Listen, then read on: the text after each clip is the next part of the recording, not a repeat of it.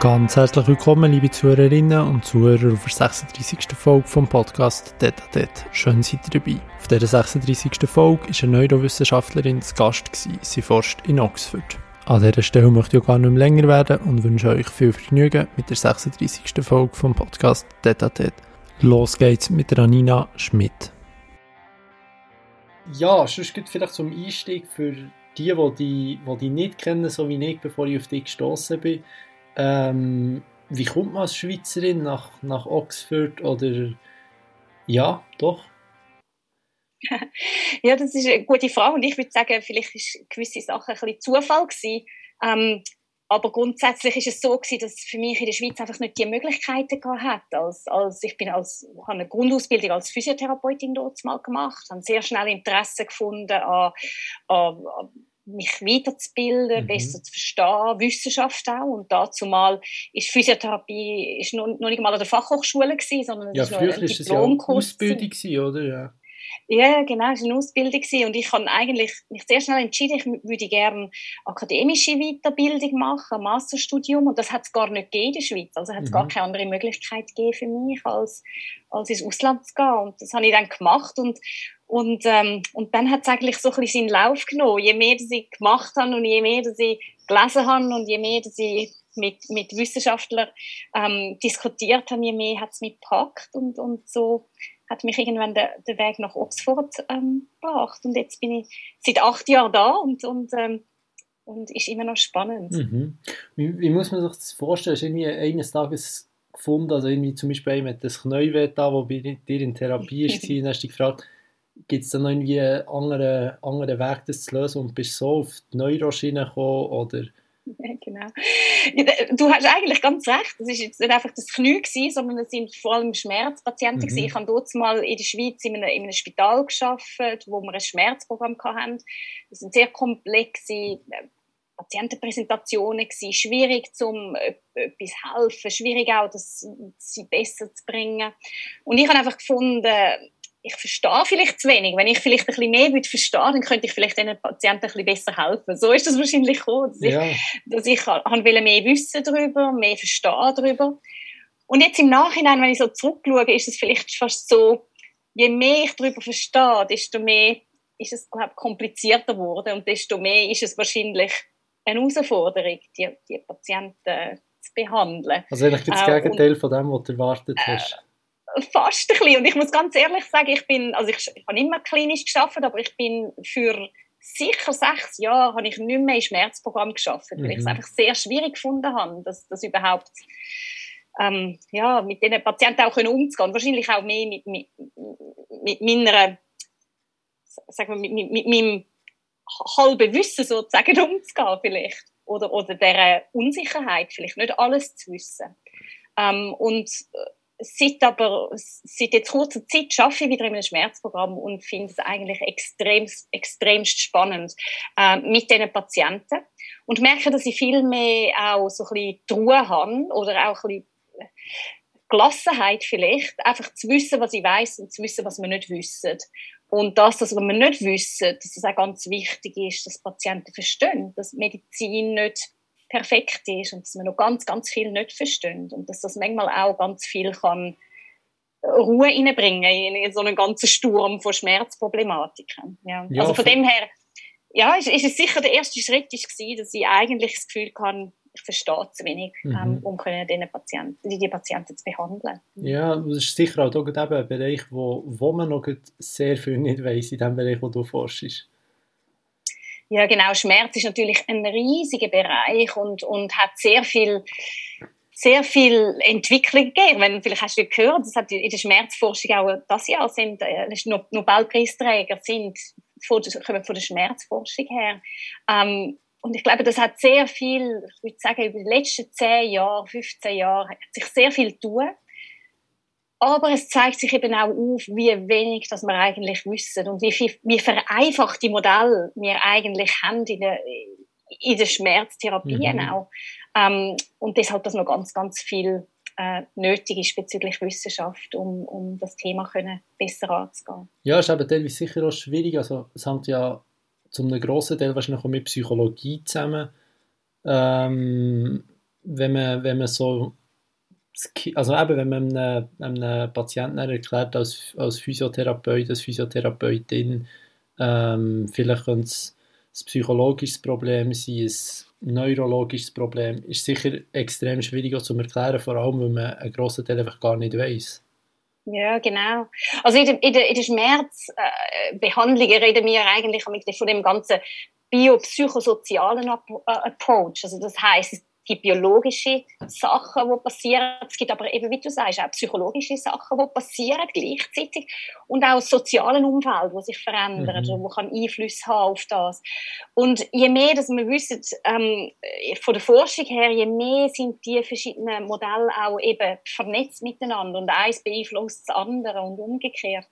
Und so ist, ist halt das menschliche Wesen recht komplex und, und ähm, Patienten sind nicht anders. Oder? Und, das, mhm. Äh, und, und, wenn jemand chronischen Schmerz hat oder Schmerz hat, dann verändert sich einfach ganz viele Sachen in seinem Leben. Nicht nur das Biologische, sondern eben auch das Psychologische oder das Soziale. Mhm. Und wie man mit Sachen umgeht, äh, einfach eigentlich praktisch jeden Aspekt im Leben wahrscheinlich.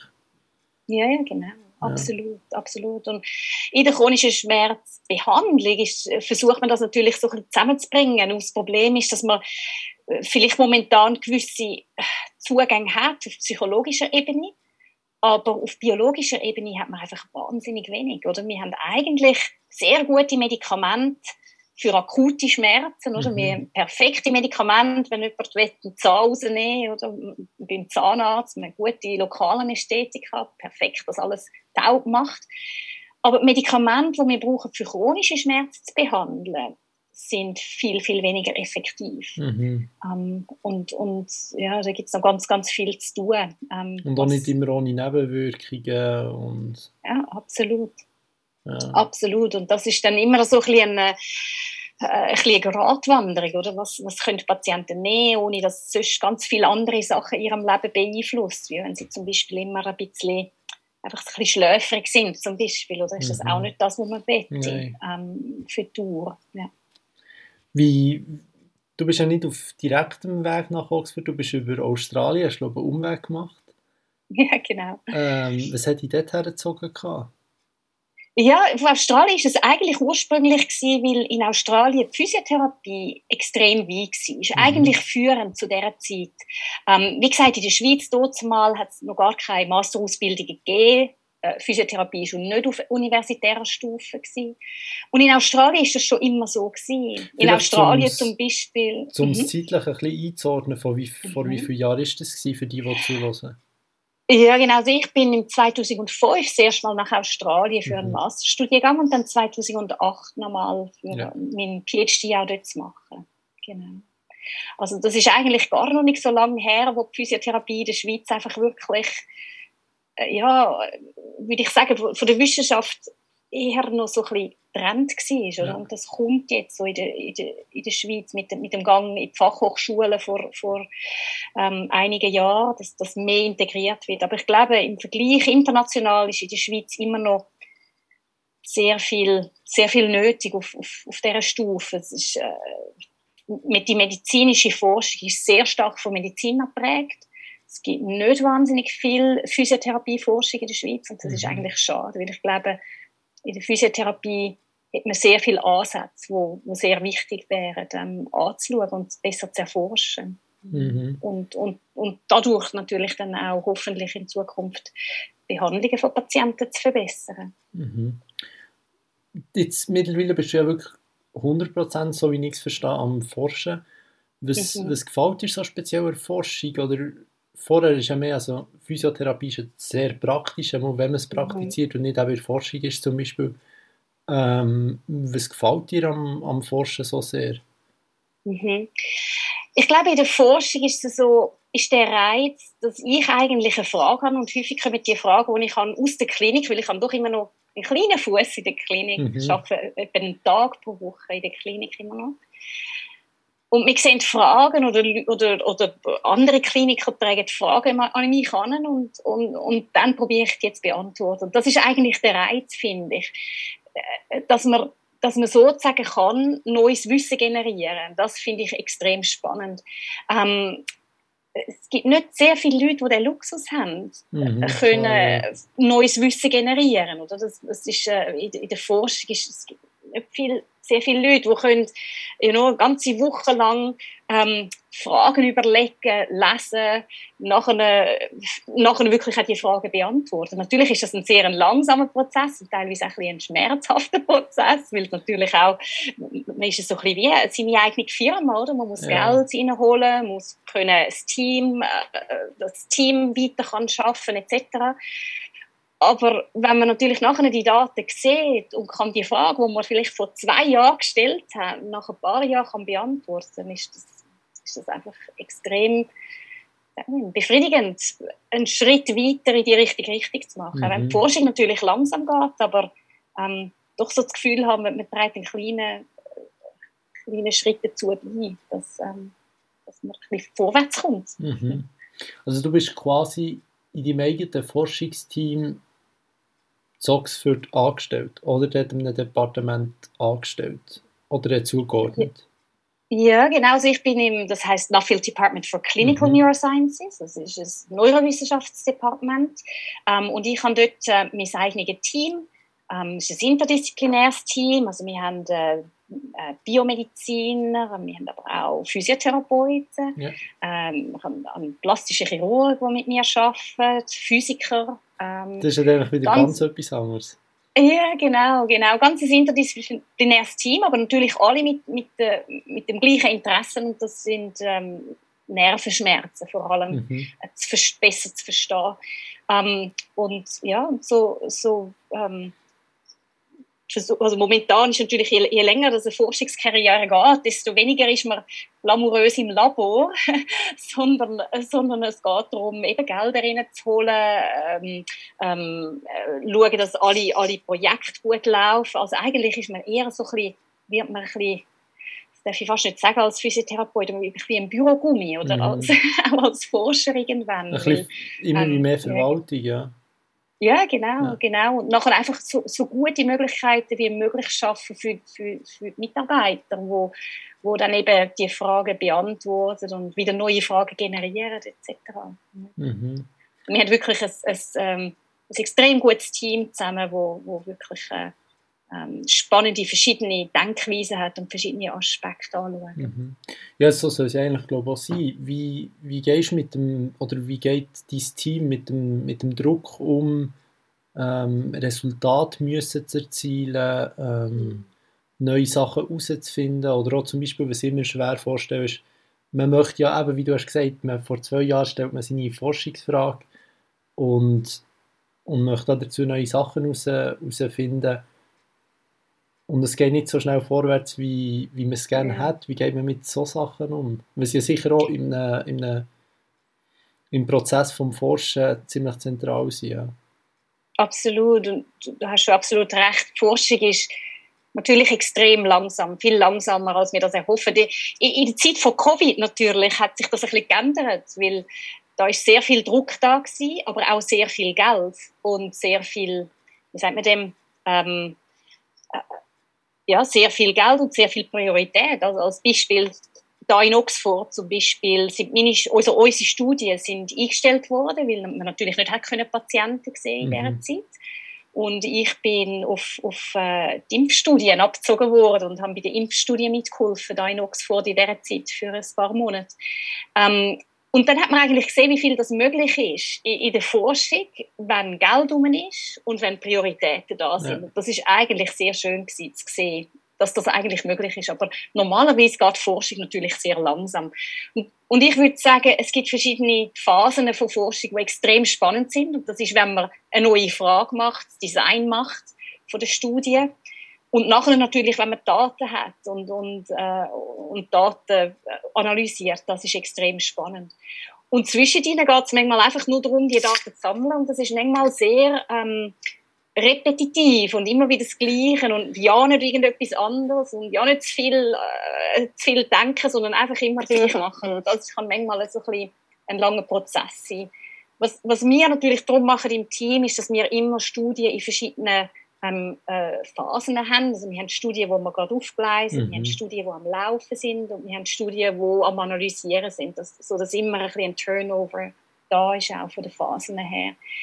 Ähm, und der andere Punkt, den du angesprochen hast, ist, ist auch ein wichtiger, ist der, der Druck, oder als, als Forscher, vor allem da in Oxford, das ist in der Schweiz teilweise noch ein bisschen anders, aber da in Oxford gibt es nicht Fixstellen. Also das mhm. heißt, ich habe nicht eine Fixstelle da und habe einfach, bis ich pensioniert bin, einen schönen Lehrstuhl in Oxford. Da musst du quasi dauernd wieder bewähren. Genau, also ich muss eigentlich alle paar Jahre, muss ich wieder, also alle fünf oder vier, fünf Jahre, je nachdem, wie lange meine Gelder gehen, muss ich wieder erfolgreich Gelder reinbringen, sodass ich mich und mein Team ähm, kann weiter anstellen in dem, in dem Sinn. Und das ist natürlich äh, finanziell, darum sage ich, es ist so wie vielleicht ein kleiner CEO von einer Firma auf, auf kleinem Niveau, ähm, wo, wo man halt muss planen und wo man muss, ähm, aber wo man auch muss erfolgreich sein und, und liefern. Ähm, und natürlich ist es in der Forschung so, dass wenn man besser liefert, hat man mehr Chancen, für wieder Gelder rüberzukommen. Das ist manchmal so ein bisschen das Paradox in der Forschung auch, weil manchmal in der Forschung muss man ja auch Sachen wagen, oder? Und vor allem, wenn man neu oder jung Forscher ist, ist das manchmal noch recht ein Risiko, wenn man eigentlich gerne würde etwas wagen und etwas vielleicht, wo ein bisschen verrückt scheint, anzuschauen. Und aber das Risiko hat, dass das sehr wahrscheinlich nicht würde gehen, mhm. dann macht man das manchmal nicht. Und, und das ist so ein bisschen das Paradoxe in der Forschung, ähm, dass man vielleicht manchmal ein bisschen die bequemeren Fragen zuerst beantwortet weil es eine relativ sichere Position braucht, um sich an die ganz komplexen Sachen anzuwagen. Und ich mhm. glaube, da wäre es wichtig, dass in der Zukunft in der Forschung könnten andere Modelle auch angeschaut werden, als eben zum Beispiel, man hat immer vier Jahre Zeit, oder? Weil die ganz komplexen Fragen, die löst man nicht in vier Jahren, mhm. oder?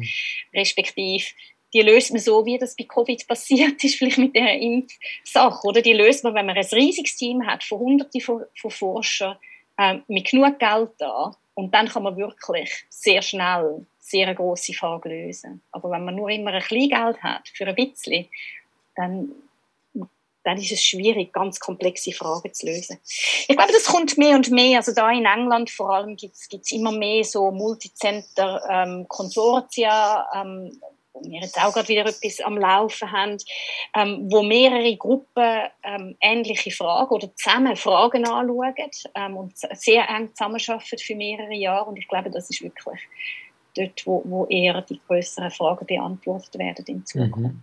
Ich finde es sehr spannend, was du sagst, mit ja, sie hat teilweise eben, wenn man das Ziel hat, dann nicht nur eine Forschungsfrage, sondern mehrere aufgesplittet und hast das Gefühl, du, du sprichst so wie eben ein die Priorisierung von Forschungsfragen an, ob man sich zuerst an die schwierigen traut oder an die einfacheren. Hast du das Gefühl, trennt sich, trennt sich auch ein bisschen die Spreu vom, die Spreu vom Weizen unter den Forschenden selber? Ja, Forsch Forschung ist, ist ein interessantes Feld. Ich, ich denke schon, es ist eine sehr, eine sehr starke Pyramide. Das mhm. heißt, es macht sehr viel Forschung auf dem Level Master, Dissertationen, PhD und dann wird es enger und enger, Postdocs. Aber, aber zum wirklich können äh, richtig Principal Investigator gehen, also deine eigene Gruppen aufbauen und nachher eben irgendwann einen Lehrstuhl, wenn das in der Schweiz wäre, oder eben dein Labor aufzubauen an anderen Universitäten, ist es schon so, dass sehr viel muss passen. Klar muss es passen, dass du, ähm, dass, dass du ein Experte bist in dem Gebiet, dass vielleicht das Gebiet, wo du forschst, interessant ist und, und auch Gelder vorhanden sind in dem Gebiet. Ähm, es braucht vielleicht auch ein bisschen Glück, dass gewisse ähm, Forschungsarbeiten, die du machst, allenfalls sehr spannende Resultate liefern, wo, wo sehr spannende ähm, Nachfolgestudien ähm, kommen, die nachher attraktiv sind für, für so Funding Bodies wie zum Beispiel der Schweizerische Nationalfonds. Ähm, also es, ich glaube, es muss einfach sehr viel zusammenpassen. Man braucht auch sehr ein gutes Netzwerk, national, aber auch international, das äh, für Zusammenarbeit etc. Ja, ich, manchmal, manchmal denke ich zurück und ich meine, ich bin, ich bin noch, noch lange nicht bin, ich würde sagen, ich bin immer noch am Anfang von meiner Karriere. Nicht, dass ich jung bin mehr, aber ähm, im Vergleich zu anderen Forschern, wo, wo, wo Jahrzehnte äh, an etwas arbeiten, bin ich immer noch sehr früh dran.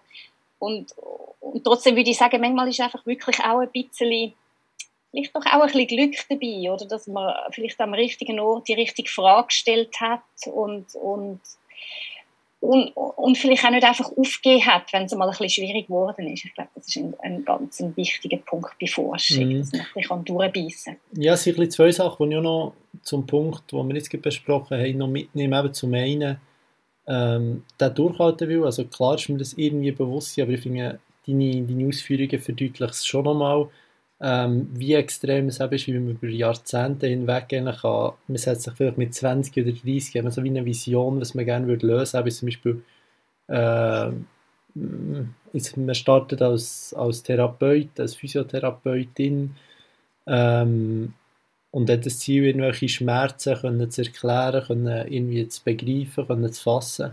Und hat das Ziel und sieht sich irgendwo in 20 Jahren oder in 30 Jahren oder am liebsten möglichst klein, so wie es beim beim Impfstoff ähm, und möchte das Problem lösen. Und dann ist es trotzdem, es geht so lang, bis wir irgendwie, vielleicht erreicht sind, wenn vielleicht nicht und braucht dann ganz durchhalten will. Das finde ich schon sehr eindrücklich. Ja, man tut sich wie dem irgendwie committen, um das mal so zu sagen, äh, dem Ziel, dem, ja, und alles dafür zu machen, dass man das irgendwie erreicht. Und mhm. das andere, was ich auch sehr spannend finde, ist, äh, was du eben ausführst, der, die ganzen die ganze finanziellen Aspekt, weil, ja klar, man muss ja für etwas im Leben und es muss irgendjemand finanzieren. Und das finde ich schon sehr spannend jetzt da bei der Corona Corona-Impfung, der Corona-Impfstoff, der, der Forschung in diesem Bereich, das ist ja zu einem grossen Teil, also, oder jetzt das ist ein Bereich, wo sehr viel Geld vorhanden ist, äh, eben wie Biotech, ähm, alle die Sachen in diesem Bereich, ist man da teilweise vielleicht auch ein bisschen, ja, denkt sich, es wäre schön, wenn es zum Beispiel in Forschung, in Neuroforschung auch so viel Geld zur Verfügung hat, wie zum Beispiel in diesen Bereichen. Ich weiß nicht, warum die, ja, mal die einen oder anderen Gründe kann man sich schon überlegen, aber ich weiß nicht, warum es die Bereiche so, so lukrativ sind. Das ist natürlich schon, ja, wenn man dann eine Firma, Firma dahinter hat, wo, wo ihm das Geld zur Verfügung steht oder erstellt oder irgendeine Persönlichkeit könnte ja nicht eine Firma sein, ist halt ja, schon genau. ein also, Ausgangspunkt. Genau. Du sprichst eigentlich so ein bisschen den Idealismus an von Forscher und ich glaube, es braucht sehr viel Idealismus als, als Forscherin. Ja, wirklich. Ähm, ja. Äh, auf vielen Ebenen, oder? Ähm, auf vielen Ebenen. Und trotzdem, also zum Beispiel persönlich, oder? Ähm, äh, äh, wie viel Zeit man investiert, äh, ich, wie es finanzielle Entschädigungen gibt. Ich meine, wenn ich, wenn ich eine Karriere gemacht hätte, ähm, eine klinische Karriere, wäre wär mein Lohn anders als, ähm, mhm. ja. als, äh, als Forscherin. All diese Sachen. Und trotzdem würde ich sagen, ist es ein Luxusjob im Sinn von, ich bin mein eigener Chef, ich kann entscheiden, was ich würde nachverfolgen will wir können, jeden Tag lerne ich irgendetwas dazu und das habe ich nicht in allen meinen vorherigen Jobs gehabt. Mhm. Und jeden Tag habe ich eigentlich das Gefühl, wow, ich gehe extrem gerne arbeiten. Und das ist eigentlich ein Luxus, oder, wenn man das hat. Und dann ist Idealismus eigentlich relativ einfach, wenn das stimmt. Ähm, aber natürlich hast du recht, ich wünschte mir, da wäre mehr Geld vorhanden für die Schmerzforschung. Ich glaube, man könnte viel mehr erreichen. Und ich finde das immer wieder spannend, warum das nicht der Fall ist, weil Schmerz ist schlussendlich, wenn man so Global Burden of Disease anschaut, also so, so im, im gesamten globalen System, was macht am meisten Problem medizinisch, dann ist das Schmerz, oder? Mm. Ähm, und trotzdem ist natürlich über lange Zeit sehr viel, sehr viel Geld vor allem in Krebsforschung hineingegangen oder all, äh, sehr viel jetzt natürlich in, in, in ähm, Alzheimer, also so dem, äh, Dementia-Forschung etc. Und Schmerz ist immer sehr unter ähm, repräsentiert gewesen. Das ist wirklich so. Es ist vielleicht nicht so ein sexy Thema gewesen. Es kommt, es kommt immer mehr ähm, jetzt. Und ich glaube, es kommt auch wirklich mehr, äh, das ähm, auch von den, von den ganzen wie sagt man denn auf Deutsch, Funding Bodies, ich weiß gar nicht, wie man das auf Deutsch sagt, ähm, die ganzen Geldgeber in der, in der, Wissenschaft, die werden auch viel mehr darauf aufmerksam, wie, wie Schmerz eigentlich ein sehr wichtiges Thema ist, weil das einfach auch für die Gesellschaft einen extremen Einfluss hat, mm. oder? Wie das Gesundheitssystem gebraucht wird, wie stark beansprucht, dass die Leute nicht mehr können arbeiten können, das heißt die ganze ähm, äh, Ökonomie auch beeinflusst etc. Also es ist geht weit über das Problem vom einzelnen Patienten eigentlich raus. Ja, der Grund, warum ich mir das so spontan überlege, ist, wenn man die Lösung es gibt eben bei neuronal, neuronale Schmerzforschung, wenn man dem so kann sagen, ich weiß nicht, ob man dem so kann sagen vielleicht, mhm. ähm, ist ja die Lösung dafür eben vielleicht irgendwie eine Therapie mit einem, mit einem Psychologen. Da wiederum kann man im, im Gegensatz eben zu anderen Bereichen dann nicht ein, ein Medikament verschreiben, das eventuell relativ teuer ist. Ich weiß nicht, ob das vielleicht auch Grund ist, dass es so, so genau, ist, also ja. der, äh, Genau, also das Medikament, äh, unterdessen denkt man, dass man nicht so einen Blockbuster-Drug findet oder für, für chronische Schmerzen. Mhm. Sonst hätte man das wahrscheinlich gefunden. Das heißt, äh, ähm, die großen Pharmakonzerne, die sind natürlich mehr interessiert an diesen Blockbuster Drugs, wie zum Beispiel für Diabetes etc., Herzproblematiken. Ähm, und trotzdem gibt es äh, Pharma-Companies, die immer noch Schmerzforschung machen. Es gibt nicht sehr viele, aber es gibt einige, die Schmerzforschung machen. Die forschen vor allem an, an gewissen Ionenkanälen mhm. und sie können die Ionenkanäle manipulieren. Und es gibt ganz spezifische Ionenkanäle, wenn man, wenn man zum Beispiel genetische Mutationen hat und viel zu viel oder, oder Ionenkanäle zu viel schafft, dann hat man extrem starke Schmerzen. Ähm, oder aber, wenn der Ionenkanal genäht ist, ähm, nicht gut schafft, dann spürt man gar keinen Schmerz. Du hast sicher schon gehört weißt, von, von, von Leuten, die früher äh, in, in Zirkus geschafft haben, ganz früher im Mittelalter und irgendwelche Schwerter durch ihren Körper gesteckt haben etc. Mhm. und keinen Schmerz empfunden haben. Das sind so genetische äh, Mutationen, die dazu führen, dass Patienten einfach keine Schmerzen können empfinden können. Und das führt natürlich dazu, dass die häufig ähm, in sehr jungen Jahren sterben, wegen etwas ganz Einfachem eigentlich, wie zum Beispiel eine Blinddarmentzündung und niemand merkt weil sie keine Schmerzen können empfinden mhm. Und das sind so die, die Medikamente oder die äh, Ionenkanäle, Hämmer oder, oder äh, Modulatoren, wo, wo Pharmafirmen momentan versuchen zu entwickeln, aber bis jetzt noch nicht erfolgreich. Aber es gibt ein paar wenige, die noch, wo noch dran sind. Aber es, im Vergleich zu anderen Krankheitsbilder ist es richtig, dass äh, leider wenig Pharmafirmen Firmen noch Schmerz, aktiv Schmerzforschung mhm. Und die Schweiz zum Beispiel, also du bist jetzt nicht in der Schweiz ähm, lokalisiert, aber in der Schweiz gibt es natürlich eine etliche Pharmafirmen. Eigentlich, ja. genau. Welche, ja, ja, genau. Ja. Welche sind das, die das international oder jetzt in, in, in England finanzieren? Ja, also meine, meine Forschung ist eigentlich vor allem finanziert über Welcome Trust. Das ist eine große, riesige Charity ähm, in England, aber auch weltweit tätig. Die sind sehr, sehr aktiv in Forschung unterstützen. Ist ein bisschen wie ein Schweizer Nationalfonds, aber ist, ist, ist nicht vom Government ja. äh, gezahlt. Also ich bin Welcome äh, bin, äh, habe ein Fellowship vom Welcome Trust äh, und einige von meinen Projekten sind gesponsert von denen. Und dann ähm, habe ich auch äh, Industriekollaborationen mhm. ähm, mit, äh, mit Pharmafirmen, aber ich habe auch noch äh, Gelder von zum Beispiel Versus Arthritis, also das ist zum Beispiel wie, ich weiß gar nicht, in der Schweiz, Rheumaliga wäre es ja. in der Schweiz. Ja. Die sind in, in England sehr aktiv auch ähm, in der Schmerzforschung zu unterstützen. Genau, also so, ja, meine Gelder sind eigentlich häufig von, also der Schweizer Nationalfonds hat mich auch zwei Jahre lang unterstützt noch, ähm, sind ja von verschiedenen Government und aber vor allem Charity, ähm, große Charities, ähm, ist was Schmerzforschung mhm. häufig unterstützt. Ja, spannend.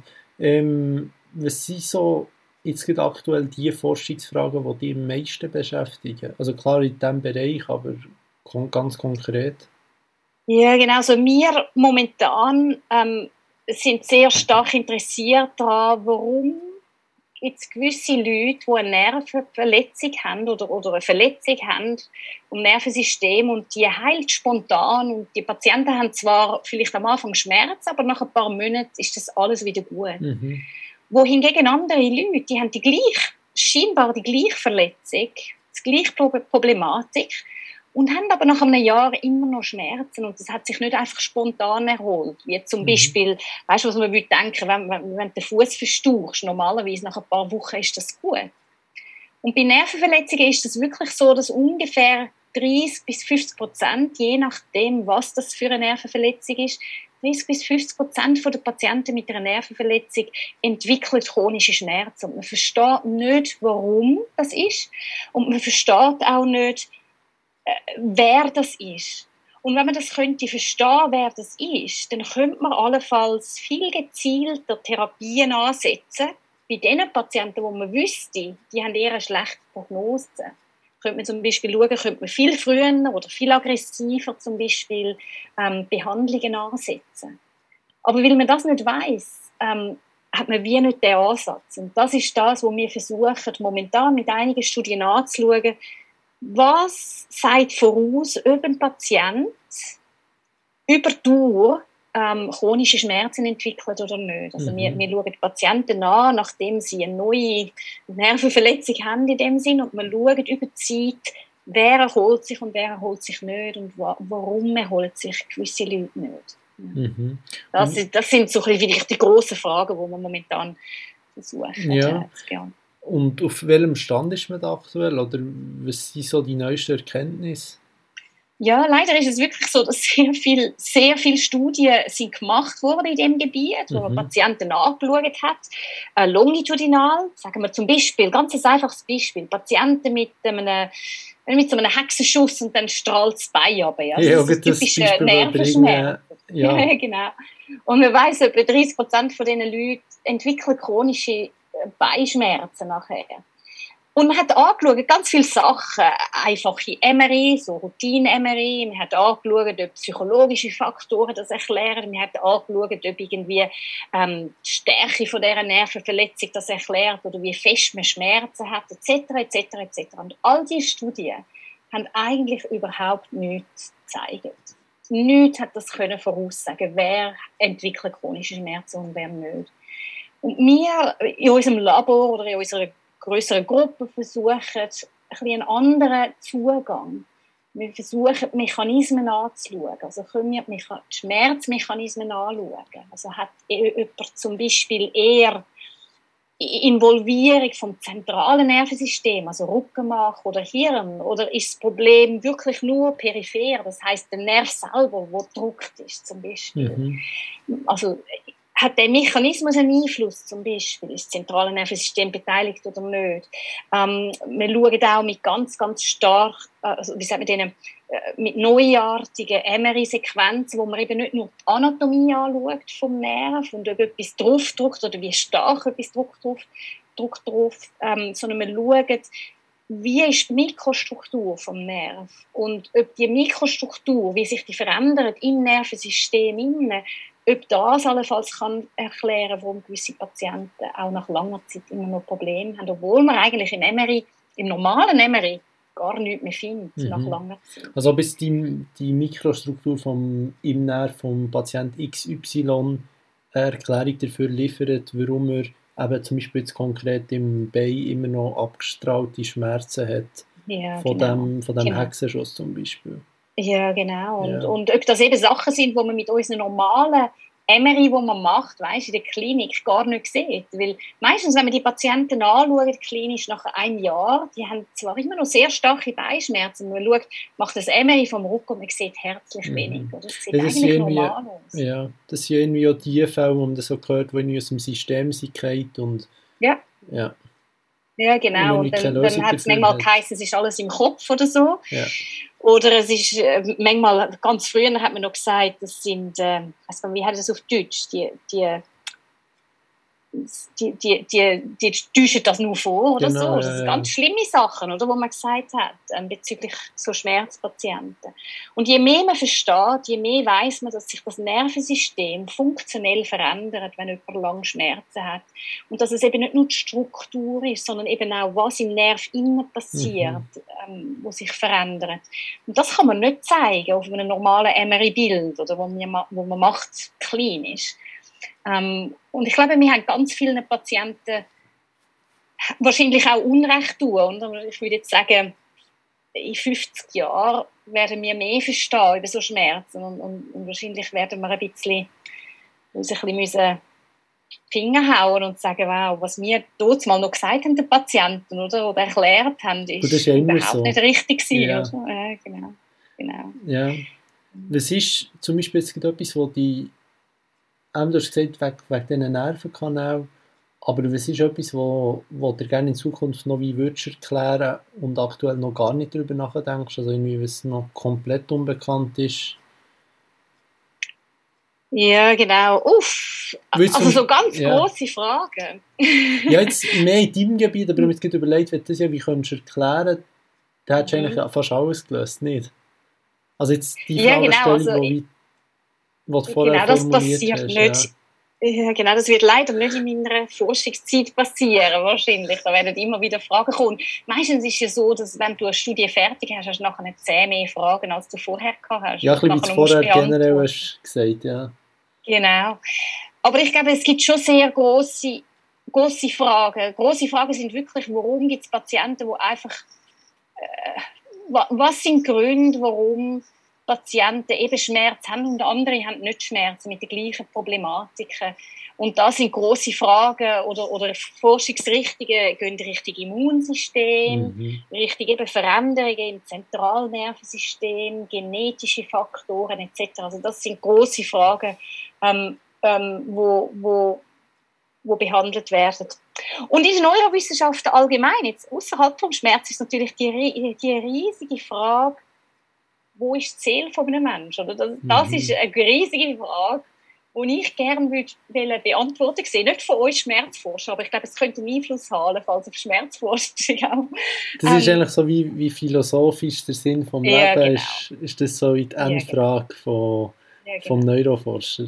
Ja, ja, genau. Und das wird nicht in meiner, in meiner Lebenszeit wahrscheinlich passieren. Aber das sind so die grossen Neuro, das ist die gro- grosse neurowissenschaftliche Frage, wo, wo viele versuchen, äh, darüber, darüber zu forschen. Ja. Mhm. Ja, es ist ja vor allem sowieso generell das, das Gehirn so ein riesen Bereich, wo man noch so viel nicht davon weiss. Ja, man Ja. weiß glaube über fast sonst nichts, so wenig wie über das Hirn, ja. ja, genau. genau. Was, was wären sonst noch so Bereiche, die die, wo dich interessieren, mal abgesehen von der Schmerzforschung? Abgesehen von der Schmerzforschung. Ähm, also allgemein Forschung meinst du, oder? Also ich glaube, ein, ich glaube so die ganz, rein von der Forschung her interessiert mich auch noch so die ganze Philosophie von wie machen wir Forschung. Mhm. Ähm, vielleicht hast du das auch schon gehört, oder in der Forschung ist so die Pyramide von der Evidenz, oder? Ja. In der klinischen Forschung ist die höchste Evidenzstufe, ist, wenn man äh, systematische Reviews hat, wo, wo, wo mehrere große ähm, randomisiert kontrollierte Studien zusammenfasst.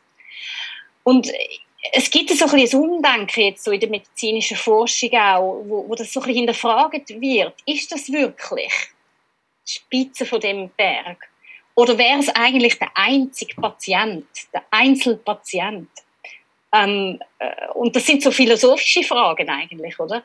Ähm, von der Forschung her. Und das, das finde ich auch noch äh, etwas, wo wir uns wirklich müssen überlegen müssen. Ist die Art, wie wir Forschung machen, wirklich das, was in der Zukunft uns zu uns Wissen, das beste Wissen bringt? Mhm. Oder ist es vielleicht statt dass wir irgendwie äh, hunderte und hunderte von verschiedenen randomisierte, kontrollierte Studien machen, immer nur mit genau diesen Patienten, die sind alle genau gleich, aber die sind alle nicht so, wie wir eigentlich in der Praxis sehen.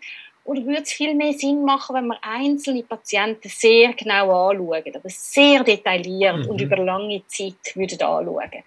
Und das ist vielleicht so ein bisschen eine philosophische Frage, wo bewegen wir uns an in der medizinischen Forschung? Und ich glaube, das ist etwas, ähm, wo momentan so ein bisschen am tun ist auch, oder? Dass man, dass man so ein bisschen sich fängt an hinterfragen, sind unsere Grundstrukturen, von wie wir Forschung machen, wirklich für die Zukunft das Beste? Ja, also es wäre halt eben, wie du sagst, ganz andere Strukturen zum Forschen, ein ganz anderes Sampling, ganz andere Vorgehensweise, Genau. äh, wie man das Problem anschaut. Also eben, ob man vom, das wäre eigentlich dann wieder äh, ja, mehr ganz, ganz klaren Fokus auf jetzt zum Beispiel den und den Fall, zum Beispiel wieder auf Ja, den genau. mit den Schmerzen im Bein oder so. Ja, genau. Ja. Genau. Ja, und einfach äh, probieren, den einzelnen Patienten extrem gut zu verstehen. Oder Mhm. auf ganz vielen e verschiedenen Ebenen, biologisch, psychologisch, so, sozialer Ebene etc. Ähm, ja, das sind, so, das sind so Fragen, oder? Weil ganz häufig, so wie wir Forschung machen, lesen wir ganz selektiv Patienten aus oder für randomisierte, kontrollierte Studien. Aber die meisten Patienten, die wir sehen in der Praxis, die passen eigentlich gar nicht in das Bild hinein. Mhm. Darum können wir eigentlich dann gar nicht so viel aussagen, oder schlussendlich mit dieser Studie. Ja. Ähm, und das sind, ja, das sind so Medizin- oder forschungsphilosophische Fragen, die momentan recht spannend sind, finde ich. Wie, Mhm. wie wird, oder wie sieht die Forschung aus, sagen wir, in 60 Jahren? Oder wie, wie machen wir dann Forschung in, in 60 Jahren? Und ich nehme nicht an, dass das noch gleich ist, wie das, was wir Mhm. heute machen. Hoffentlich nicht. ja. Das ist ja ein Bereich, der noch so revolutionär könnte sein. Siehst du irgendwie andere Bereiche in naher Zukunft? Oder, vorher hast du mehrfach gesagt, dass das wird, wird, wird unsere Lebensdauer überschreiten. In naher Zukunft. Ja, wo irgendwie Also in der könnte sein, ja. Ja, genau. Also in der Schmerzforschung ja. Ja, in der Schmerzforschung würde ich sagen, ist es sicher ein sehr, sehr starkes Immunsystem, das ich Mhm. glaube, wo, wo Zusammenhang hat oder äh, die Interaktion zwischen dem Immunsystem und Nervensystem und wie das eben Schmerzen kann generieren. Das ist, glaube ich, etwas, wo ich würde sagen, in den nächsten 10, 15 Jahren äh, sehr viel Fortschritt wird machen und wir gewisse Krankheitsbilder ganz anders werden anschauen als wie noch vor 10 Jahren. Also Mhm. ein Beispiel ist zum Beispiel Fibromyalgie, ich weiß nicht, ob du das schon gehört hast, das ist Mhm. ein Krankheitsbild, wo Patienten ähm, äh, sehr starke Schmerzen haben im ganzen Körper, ähm, mus muskuläre Schmerzen auch. Und man findet nichts, oder? Bei den meisten Patienten findet man einfach nichts. Man kann MRI machen, man findet nichts, man macht das Blutbild, man ma- findet nichts, ähm, man schaut die Muskeln an, man findet nichts. Und, und, äh, und dann ist einfach gesagt worden, ja, vielleicht ist es eben nichts und vielleicht sind das einfach schwierige Patienten oder so. So ist das vielleicht, hat man das vor 20 Jahren gesagt, oder? Und jetzt äh, gibt es, äh, aber das ist, noch, das ist noch sehr neu und es ist wahrscheinlich auch nicht so, dass das jede Fibro Fibromyalgie-Präsentation erklärt, aber es gibt unterdessen Hinweise, dass es allenfalls so ist, dass gewisse von diesen Patienten eine Autoimmunerkrankung haben, wo das könnte erklären. Und wenn das wirklich der Fall ist, dann wäre das eigentlich noch spannend, oder? Weil so wie man die Patienten behandelt hat bis jetzt, ist eben vor allem über psychologische Aspekte, weil man ja biologisch nicht einen, einen Ansatz gehabt hat. Und wenn das aber der Fall ist, dass gewisse von diesen Patienten wirklich einen ähm, biologischen Aspekt haben, im Sinne von Autoimmunveränderungen, dann müsste man das auch auf einen biologischen Aspekt anders behandeln. Das sind aber sehr neue Sachen, die jetzt kommen und das heißt noch lange nicht oder bis jetzt also hat das noch gar keinen Effekt auf die Klinik. Also wir behandeln die Patienten immer noch nicht anders, aber ich würde voraussagen, dass wir in den nächsten 10, 15 Jahren eine Subgruppe von diesen Patienten wahrscheinlich anders und hoffentlich erfolgreicher behandelt als das, was man jetzt macht. Mhm. Das ist etwas, was ich glaube, wo in den nächsten 10 Jahren sich 10, 15 Jahren wird sich verändern. Mhm. Gut, das ist halt eigentlich jetzt wieder ein sehr spezifisches Gebiet, wenn man dem so kann sagen Ja, genau. Du willst lieber ein ganzes generelles Gebiet. Ja, es ist, noch, ist noch schwierig, aber ich zum Beispiel frage mich auch oft, ähm, warum, warum zum Beispiel ist, sind zum Teil Leute zu gewissen Sachen fähig und andere scheitern an diesem Punkt. Mhm. Das kann man, glaube ich, auch nur beschränkt erklären. Das ist zum Beispiel eine Frage, die ich sehr spannend finde. Ähm, ich weiß natürlich jetzt nicht im Detail, was da die Forschung sagt, aber äh, ja. Genau. Wüsste ich also auch nicht, also die ganze Resilienz oder so. Ähm, ja, ah, du, das gibt so viele spannende Forschungsfragen, oder? Wenn, wenn wir da in, in Oxford ähm, haben wir so ein College-System, das heißt, ähm, ähm, man trifft sich häufig dann auch zum Nacht oder so in einem College und sitzt dann neben irgendwie Astrophysiker bis zu ähm, irgendwelche Soziologieprofessoren oder was auch immer. Und die haben all so unterschiedliche Forschungsgebiete, oder? Es geht von, von schwarzen Löchern bis hin zu irgendwelchen, äh, was ist, äh, was, was ist Geschichte von der Hexe im Mittelalter oder irgend so etwas. Und, und jeder hat irgendeine Faszination für, für ein ganzes ein Nischenfeld. Und deshalb, wenn du mich wahrscheinlich fragst, dann komme ich mit meinen Nischenfragen von der Schmerzforschung. Aber ja, ich, ich glaube, es die generellste Frage, ich komme wahrscheinlich wieder zurück, ist, ich glaube, ich, ich würde es spannend finden, wenn man herausfinden könnte, wo ist Zähl im Körper und mhm. was ist Zähl im Körper? Ich glaube, das, ist, das wäre eine Frage, wo wahrscheinlich für ganz viele Fachbereiche könnte ganz viele Antworten geben. Ja. Und trotzdem hat man keine Ahnung, oder? Ähm, das Bewusstsein, nur schon das Bewusstsein, wir wissen nicht, wo das Bewusstsein herkommt. Ja, wenn wir eigentlich davon reden. Mhm. Und es ist eigentlich ein sehr trendiger Begriff. Ja, ja. ja. Ich habe das eine Frage, das ist eine ähnliche Frage, ich kann das schon mal noch vorlesen. Es ist von einem, von einem Zuhörer. Ähm, ist es möglich, heutzutage Verhaltensmodelle im Gehirn zu mappen? Das heißt, präzise Synapsen und Bereiche, die für ein bestimmtes Verhalten verantwortlich sind. Ob das möglich ist? Mhm. Also im Mensch macht man natürlich sehr häufig die ganzen funktionellen MRIs. Also da kann man, da schaut, also was man grob gesagt anschaut, ist eigentlich Veränderungen im Blutfluss im Hirn. Mhm. Und dann kann man doch, also wenn man zum Beispiel sagt, irgendetwas stimulieren, also ich komme jetzt wieder zurück zur Schmerzforschung, also wenn man sagt, man macht einen Schmerzstimulus, also zum Beispiel einen scharfen Prick mit irgendetwas, oder man, man brennt jemand auf der Haut und dann schaut man, wie das Hirn reagiert. Das kann man sehr schnell sehen, wie, wie gewisse Hirnareale aufleuchten in dem Sinn. Das kann man beim Menschen nicht auf Synapsenebene auflösen. Das ist nicht möglich. Mhm. Ähm, präklinisch, das heißt Tierversuche oder Zellversuche auch im, im, im, in der Schale, dort kann man das natürlich machen. Man kann, man kann Synapsen bilden in einem äh, man kann das auch mit menschlichen Neuronen, kann man Synapsen bilden in einer, in einer Schale im Labor. Und dann kann man elektro, elektrisch ableiten, was passiert in diesen Synapsen zum Beispiel. Aber das ist natürlich ein Modellsystem in dem Sinn. Also mhm. beim, beim Mensch ist das Nächste, wo man wahrscheinlich ankommt, sind so die funktionellen MRIs oder eben auch so e-, Elektroenzephalographien, also elektrische Ableitungen am Hirn, wo man kann anschauen kann, wie welche Areale vom Hirn aktiv sind bei was für Aufgaben. Sagt das eben Schmerz, sagt das Konzentration, etwas lesen oder äh, sich etwas vorstellen oder irgendetwas, auch äh, etwas hören. Kann man schauen, wo, wo, welches Areal im, im Hirn ist aktiv. Mhm. Weißt du, weißt du zum Beispiel, wie, wie die Forschung von, von irgendwie Genexpressionen im in den Hirnzellen aktuell steht. Und was da noch möglich wäre, also irgendwie zum Beispiel eben, dass man gewisse Krankheiten vielleicht könnte behandeln könnte, dass man, dass man die verändert. Ich weiß, das ist ja heute, glaube ich, nicht mal legal. Ähm, ja. Also nicht bei Menschen. Ja. ja.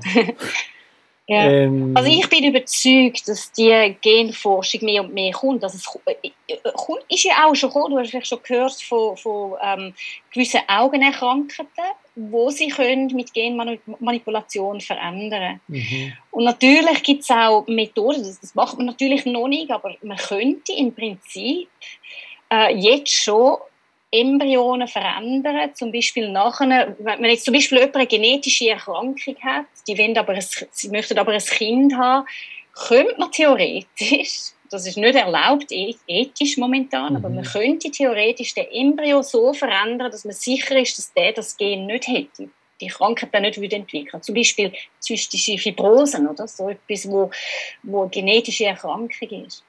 Ähm, das sind ethische Fragen oder sehr häufig, weil man, man könnte natürlich dann das auch brauchen, nicht nur zum äh, Krankheiten heilen, aber natürlich auch zum andere Sachen verändern mhm. oder am Menschen. Also man könnte zum Beispiel vereinfacht sagen, eine Haarfarbe auswählen oder eine Augenfarbe oder äh, gewisse Sachen verändern, wo man sehr, sehr stark dann ethisch Probleme bekommen. Und das ist ein ganzes Forschungsgebiet oder Ethik von so Genmanipulationen. Mhm. Aber rein theoretisch ist, ist das möglich und präklinisch wird das auch in gewissen Ländern gemacht. Und, ja, das ist ja auch noch kultureller Unterschied, ist riesig jetzt ja, genau. Oxford genau. bis nach Peking.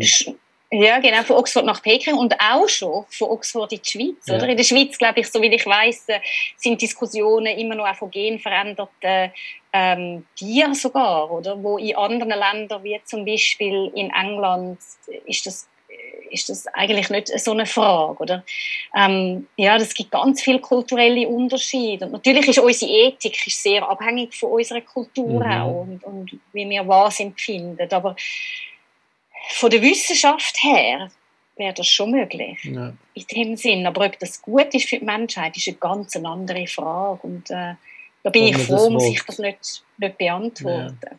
Ja. ja, es gibt auch gewisse Sachen, wo man wie zum Beispiel Demenz äh, in den mhm. unterschiedlichsten Stadien, wo man so eventuell Lösungsansätze könnte hervorbringen ja. ja, genau. Also ich glaube, genetische Manipulationen hat sehr viele Möglichkeiten, aber auch sehr viele Möglichkeiten, dass es in der falschen Hand nicht ethisch angewendet mhm. wird. Ja. ja. Und das ist in der Wissenschaft schon immer, sind immer so die Gratwanderungen gewesen. Denke an Atombomben. Das sind geniale Erfindungen gewesen, oder? Die, die ganze äh, Technologie in dem Sinn. Und trotzdem in der falschen Hand hat das, hat das extreme Konsequenzen. Mhm.